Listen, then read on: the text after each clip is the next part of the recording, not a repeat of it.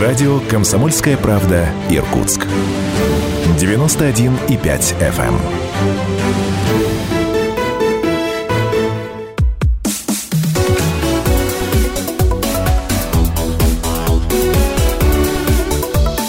Тема дня.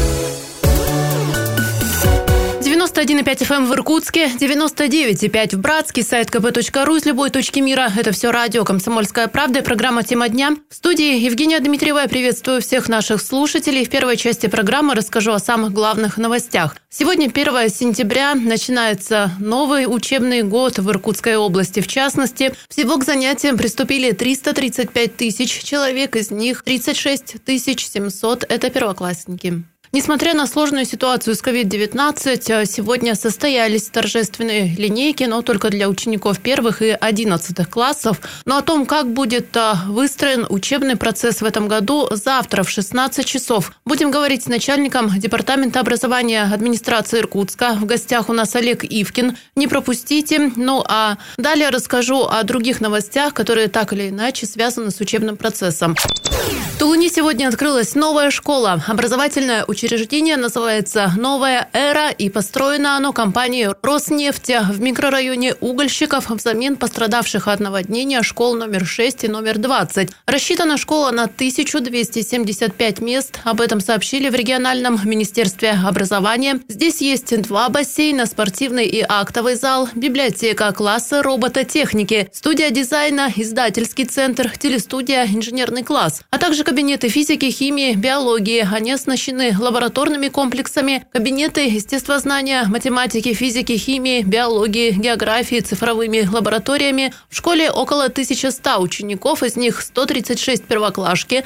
К занятиям они приступят уже завтра, будут учиться в одну смену. Кроме того, в регионе к 1 сентября открыли еще четыре школы в Куйтуне, Свирске, Устярте и Ангарске. А тем временем школы в новом учебном году не будут доступны для родителей. Собрания переходят в онлайн-режим. Об этом сообщают РИА Новости, ссылаясь на начальника отдела организации надзора по гигиене детей и подростков Роспотребнадзора. Если один из школьников заболеет COVID-19, то весь класс переведут на дистанционное обучение на две недели. Если заразится учитель-предметник, на карантин отправят несколько классов.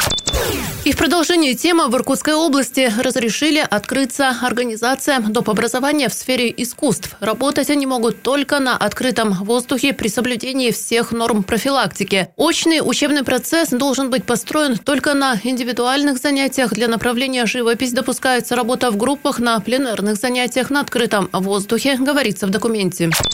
Сейчас переносимся в северную столицу Иркутской области. Брачан с новым учебным годом поздравил мэр Сергей Серебренников.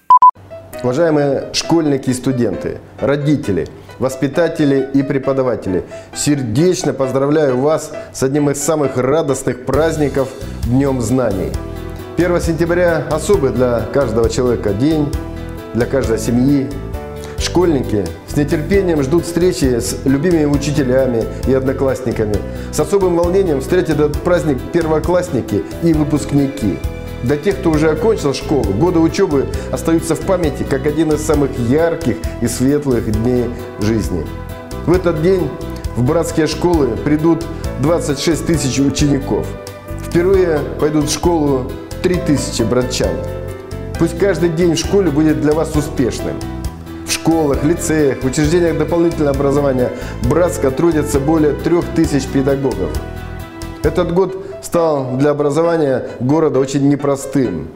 В кратчайшие сроки необходимо было мобилизоваться и разработать новые методики дистанционного обучения.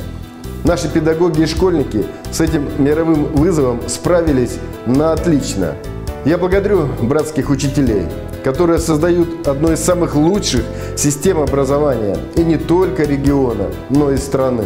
Ну, сегодня первый осенний день. Каким будет сентябрь? Расскажем далее о погоде.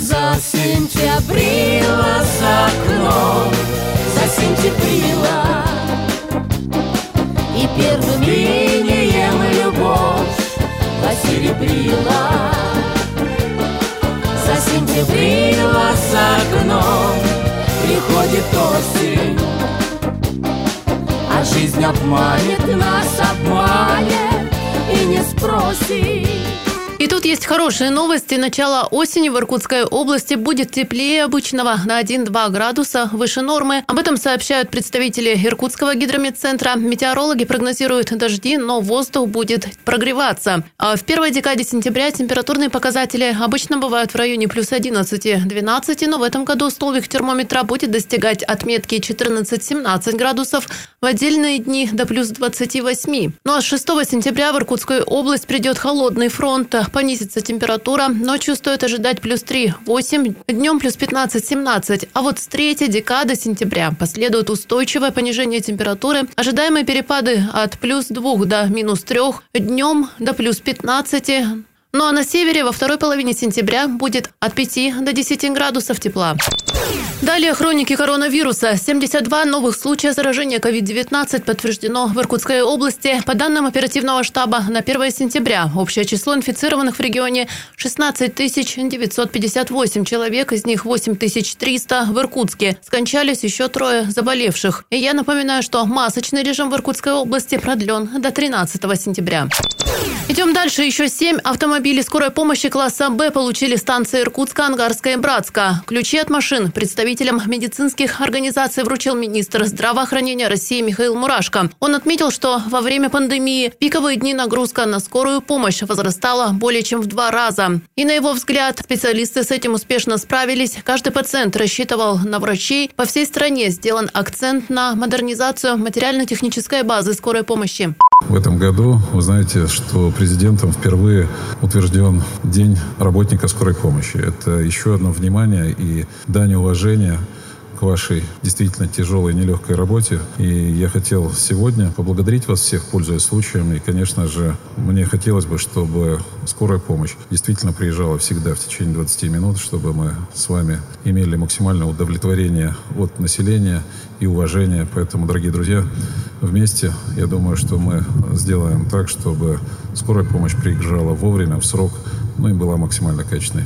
Спасибо вам большое. Церемонии также принял участие в Рио губернатора Иркутской области Игорь Кобзев. Глава региона отметил, работе в сфере здравоохранения продолжит уделять особое внимание. Как бы тяжело нам не было, мы выполняем задачи. Мы понимаем, что нам это трудно, мы понимаем, что это тяжело, но вы знаете, что с моей стороны я всегда относился к скорой медицинской помощи, к медицинским работникам, врачам, вот с пониманием, с ответственностью. И сегодня я рад, что 14 автомобилей мы получаем. Я сам проезжал по вашим местам, так называемой службы, видел там техническое состояние автомобиля, гаража, понимаю, что не все так просто. Мы понимаем, что нужно, конечно, посмотреть и техническую оснащенность, и а, все, что связано с профессиональной подготовкой. Всегда, как мне некоторые руководители говорят, скорая медицинская помощь укомплектовалась по остаточному принципу. Я против этого, потому что вы первые приходите, вы первые реагируете, вы первые спасаете жизнь. Сегодня область у нас большая. Вы знаете, это спасенные человеческие жизни. Пусть ваш профессиональный труд всегда будет почетен, а вы всегда были ответственны к своему служебному медицинскому долгу. И со стороны правительства Иркутской области заверяю вас, что мы внимательно будем участвовать в финансировании, софинансировании, если это федеральные проекты, и по материально-технической оснащенности скорой медицинской помощи, и по э, кадровому составу, и по повышению квалификации. И сегодня машины должны использоваться под по предназначению. Сегодня вы уже заступите на дежурство в добрый путь. Пусть всегда вы будете на острие и всегда будете спасать жизни жителей Иркутской области. Спасибо вам за это. Накануне церемонии глава Министерства здравоохранения России Михаил Мурашко и прио-губернатора Игорь Кобзев посетили несколько лечебных учреждений в Иркутске. Министр отметил, что многие жители региона пренебрегают правилами, которые помогают избежать заражения COVID-19. Нельзя испытывать на прочность себя и систему здравоохранения. Заболеваемость новой коронавирусной инфекции хоть и снижается, но имеет место быть, поэтому беречь себя необходимо. И к другим темам. Вице-мэр Иркутска Дмитрий Ружников вместе с председателем Думы Евгением Стекачевым Проверили ход капитального ремонта улицы Култукской в Иркутске. Сейчас на объекте завершается обустройство ливневки и очистных сооружений, ведется подготовка к укладке асфальта. Как доложил подрядчик Дмитрию Ружникову, на прошлой неделе при замене труб во время сильного ливня возникли локальные подтопления на перекрестке Култукской и Красноярской. Силами подрядчика воду откачали, работы по укладке новых труб завершили. Специалисты заверили, после ввода в эксплуатацию ливневой канализации подтопления на улице прекратятся. Я напомню, реконструкция улицы Култукская началась в прошлом году. По проекту здесь будут обустроены тротуары, дорожное ограждение, отдельные съезды к частным домам. Окончание работы запланировано на октябрь этого года. И в завершении программы анонс предстоящего события «Три дня и одна ночь выборов». Новый проект ТВС «Комсомольская правда» о голосовании «Все самое главное» оперативно и достоверно на сайте, радио и телеканале. В течение трех дней с 11 по 13 сентября мы выбираем губернатора Иркутской области, мэров городов и районов, депутатов в местные думы. На высокие посты претендуют 209 кандидатов в мэры, почти тысяча в депутаты и пятеро в губернаторы Иркутской области. Итак, каждый день, начиная со 2 сентября с двух часов дня до 7 вечера вместе с экспертами следим в прямом эфире. Телеканала ТВС за тем, как проходит выборная гонка. Также самые интересные материалы в эфире радио «Комсомольская правда» на сайте irk.kp.ru. И в дни голосования вместе подсчитаем явку, будем держать в курсе событий на избирательных участках. Только у нас с 13 на 14 сентября ночью в прямом эфире оперативные включения из штабов и избиркома. Покажем актуальные данные по подсчетам бюллетеней, первые слова лидеров и эмоции проигравших, комментарии экспертов. В прямом эфире ток-шоу «Ночи выборов». Вы первыми узнаете, кто займет кресло мэра в муниципальных образованиях и кто возглавит Иркутскую область. Ну что ж, сейчас небольшой перерыв. Через пару минут возвращаемся в студию. Не переключайтесь. Тема дня.